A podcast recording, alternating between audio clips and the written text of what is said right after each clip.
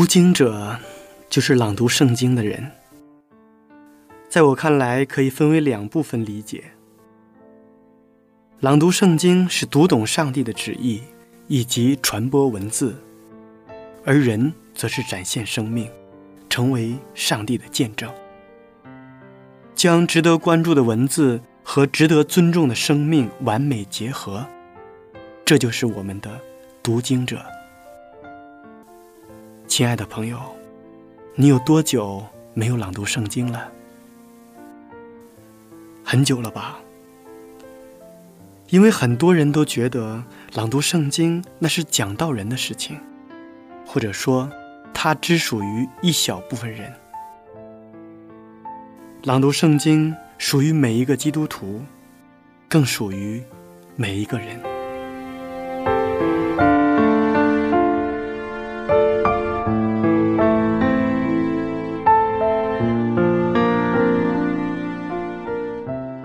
我们这期节目的主题是工作的快乐。曾经有一本书叫做《智慧改变人生》，我在这本书当中看到这样的一句话：“路虽远，行则将至；事虽难，做则必成。”这句话让我很受启发。为了生活，为了家庭，我们不得不工作。不管是老板还是员工，他们都有着自己的烦恼。无论做什么工作，无论从事什么样的岗位，做长了，其实我们就会觉得很没有意思，就会发现。在同一种工作之后，会很无聊。那么，我们如何能够在工作中获得快乐？这个问题，就成了我们现在许多人都想解决的问题。其实细想起来，这并不是一件什么难事。无论进行怎样的工作，是简单还是复杂。或许我们几十年都在从事着同一样的工作，但有的人在工作当中获得了乐趣，有的人却觉得无聊。其实解决问题的方法很简单，只要改变我们对工作的态度就行了。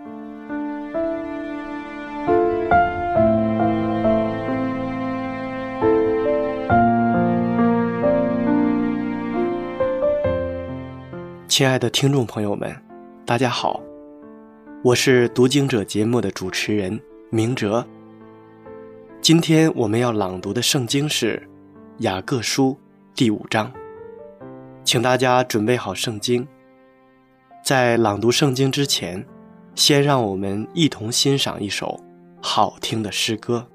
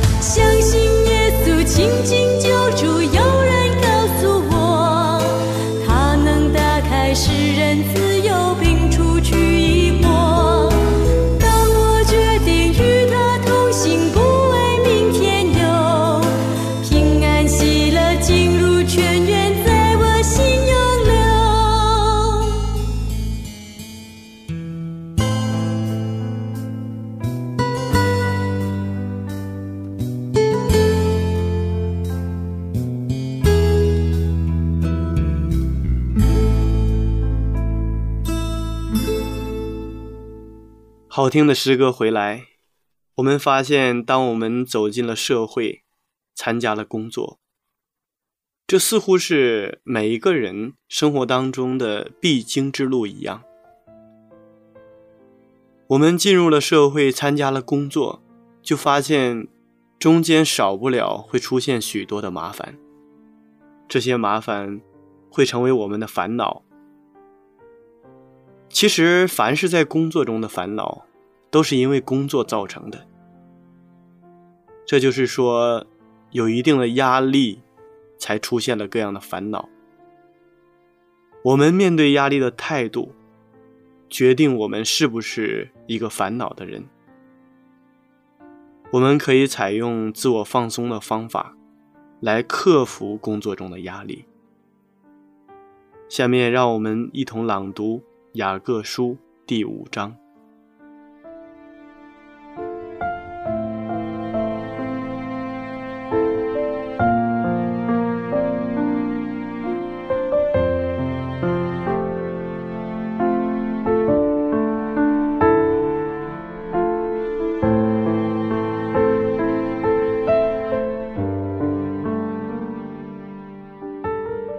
雅各书五章。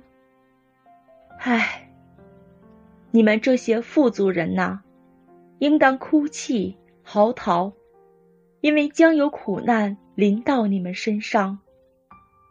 你们的财物坏了，衣服也被虫子咬了，你们的金银都长了锈，那锈要证明你们的不是，又要吃你们的肉，如同火烧。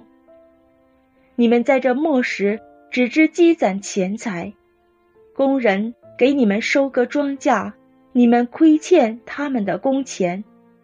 这工钱有声音呼叫，并且那收割之人的冤声已经入了万军之主的耳了。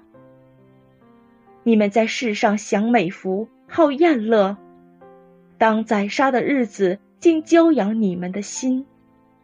你们定了一人的罪。把他杀害，他也不抵挡你们，弟兄们呐，你们要忍耐，直到主来。看呐，农夫忍耐等候地里宝贵的出产，直到得了秋雨春雨。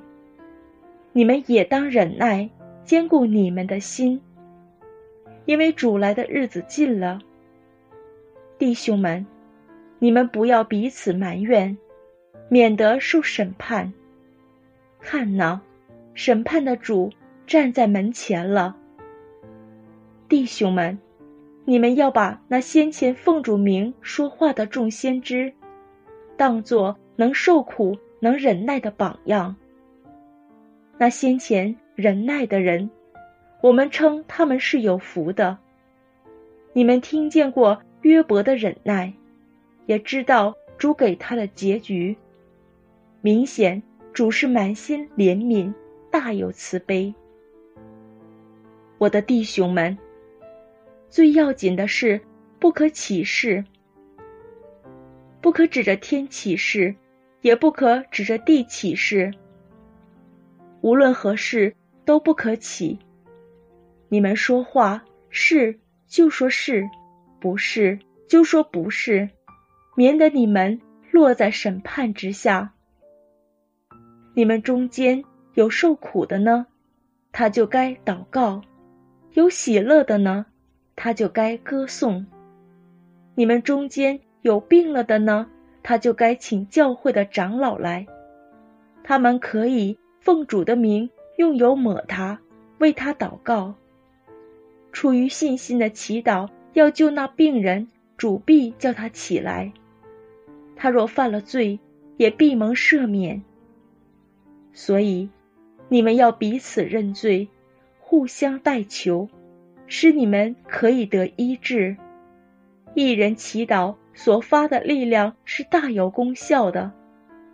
以利亚与我们是一样性情的人，他恳切祷告，求不要下雨，雨就三年零六个月不下在地上。他又祷告，天就降下雨来。地也生出土产。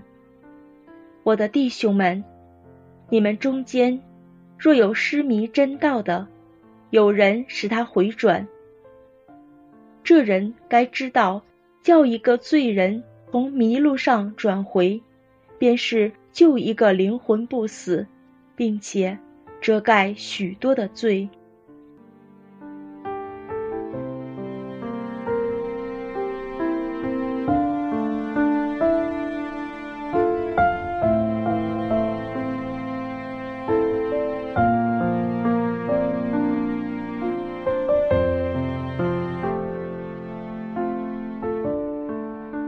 一位辛劳的农夫，一定是带着收成的指望去劳力、去撒种的。他一直忍耐、盼望、等待那从地里所得的宝贵出产。雅各在这里也讲到了，我们每一个基督徒应当忍耐，将来见主的时候，要带着我们的出产。这个出产是在。永恒世界里被上帝悦纳，被收在仓里的。我们今天追求的到底是什么？如果我们总是以银行的存款，或者是地位、学问来论人生成败的话，有一天我们必然会后悔。其实这是我们早已经明白的道理，只是我们整个人。经常是不知不觉的落入到这些对物质的追求里面。我们在上帝的面前，圣经说，我们既然已经明白了各样的道理，就应该放下一切的重担，因为在我们之前已经有很多的古圣先贤成为我们的榜样。所以在希伯来书当中讲到。我们应当放下各样的重担，奔那摆在我们前头的路程。其实，在生活中，我们可以借着圣经，借着上帝的提醒，使我们真正的认识到，我们今天所有的遭遇，都是跟永恒发生关系的。我们现在所选择的信仰之路，有一天。到达的终点，是上帝所为我们预备的，就像圣经里面说：“那是我们眼睛未曾看见，耳朵未曾听见，人心未曾想到的地方。”但是我们仍然做着我们各自不同的工作，在工作当中，我们可以完全的借着世上的工作去依靠、信赖上帝。我们在工作当中的中心，在工作当中的态度，也决定我们能否带着出产安然的建筑。圣经里面说，我们要带着何捆，有一天回到上帝的面前。何捆不只限于福音的果子，也包括圣灵的果子，就是生命的改变。我们用最直接的方式来说，这个收成是指着我们里面主耶稣生命的度量。我们将来是丰收，还是贫穷的建筑？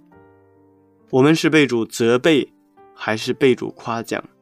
完全在乎我们今天跟主耶稣之间的关系。我们的生活和经历有多少是在主里面经过的？这个问题。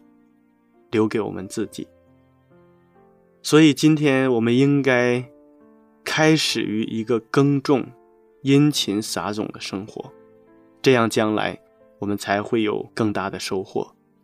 有一句话说：“日出而作，日落而息；早景而食，耕田而食。”这是古代相传。一直在古人的心里面所重视的东西，在这几句话里，不也是充分表现了农民在工作当中的快乐吗？其实我们生而为人，发愤忘食，乐以忘忧，不知老之将至，这是孔子所说的自由。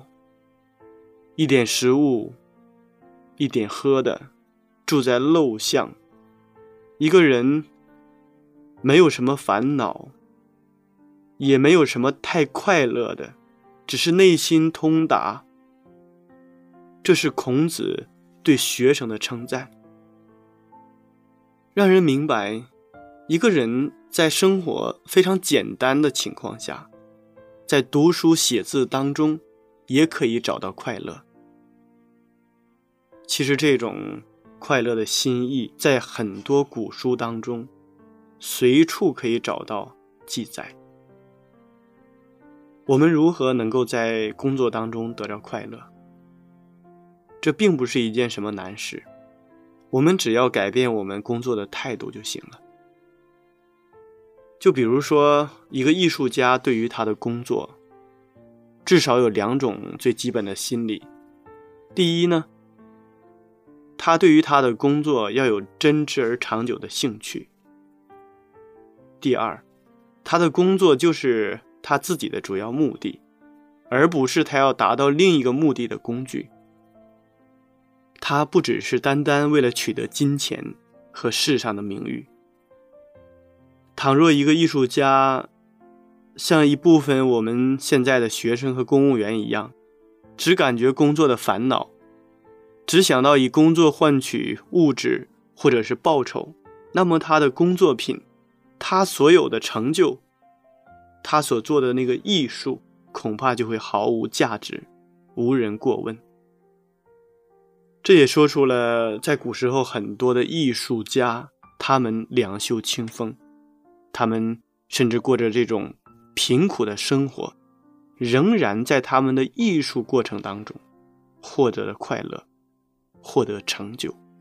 我们说读书做事，诚然与艺术工作有很多不同，然而工作者却未尝不可以采取近乎艺术家的态度。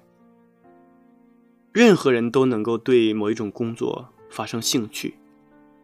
他也能够把这种兴趣的工作作为本身直接的目的，他可以聚精会神地向前推进，去改善，去完成他的工作。我们想，如果在这种心理之下，哪怕我们不是一个懂艺术的人，我们只是在工作，也能够享受在工作中的快乐。比如说，一个读书的人。他在读书的过程当中有了心得。一个从政的人，他办了一件非常艰难的事物。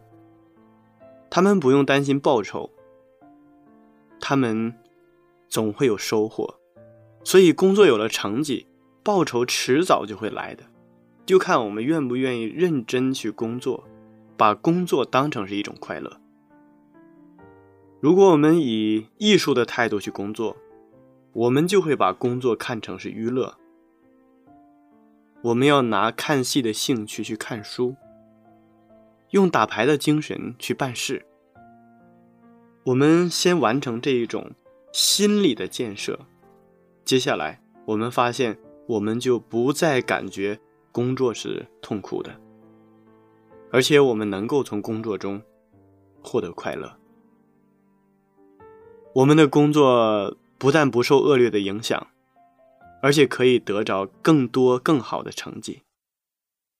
有这样一个故事，里面讲到，在一个馒头店里面，有一个老板，每一天他出笼三次，每次固定蒸一百二十个馒头，一百个出售，二十个接济老人和孩子。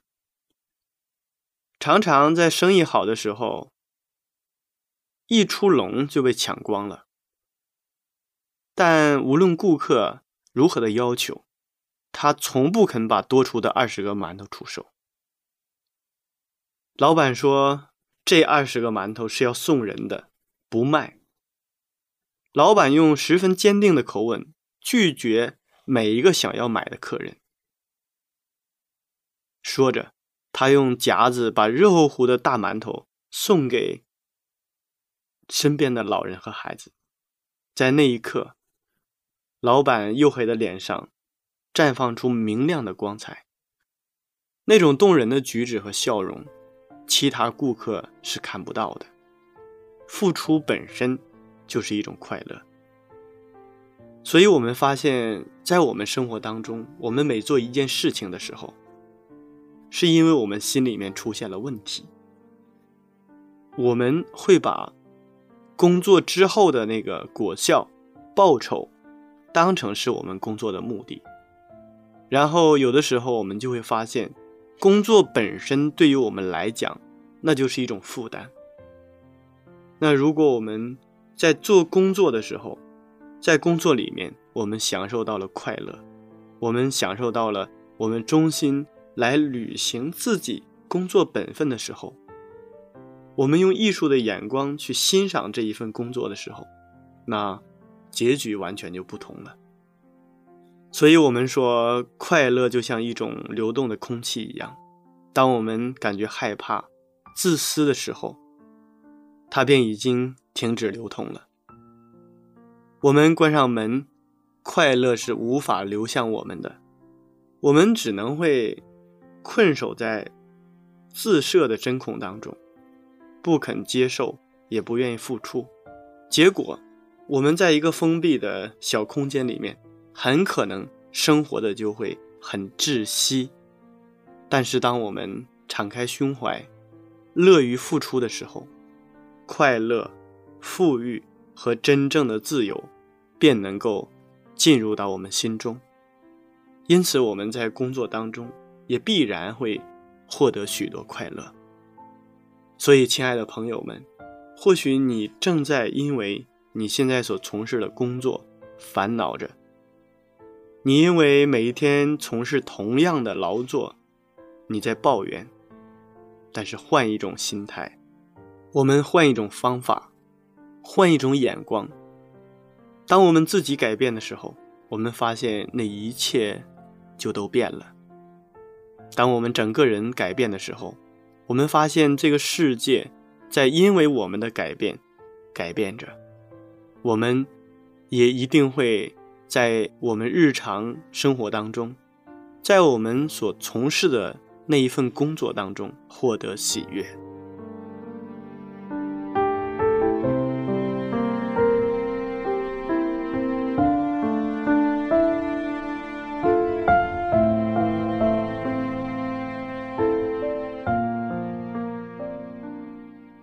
亲爱的听众朋友们，时间过得真快，转瞬间这一期的读经者节目就要和大家说再见了。明哲非常期待下一次在读经者节目中与您再一次的相约。节目的最后，请大家欣赏一首好听的诗歌。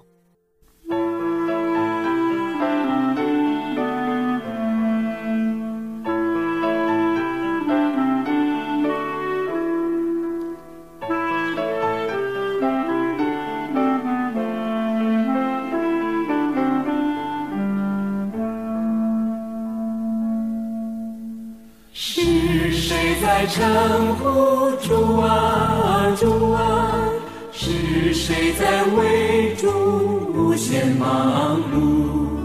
是谁在为主四处传道？是谁在最后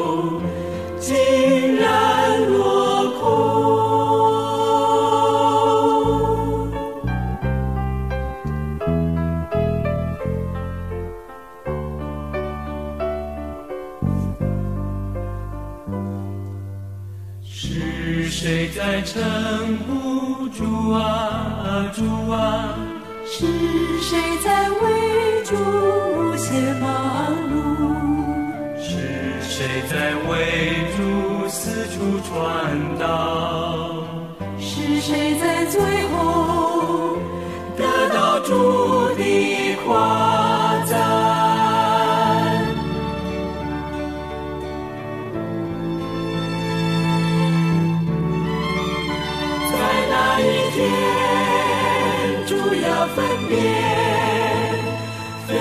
谁是他的羊群，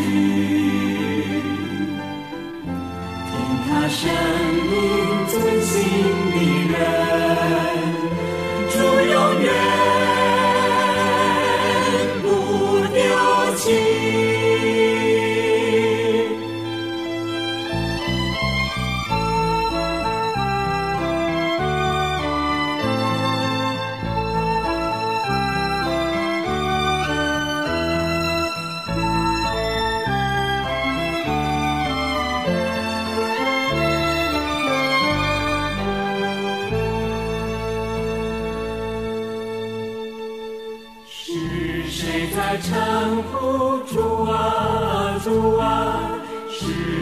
在为主无限忙碌？是谁在为主四处传道？是谁在最后得到主的夸赞？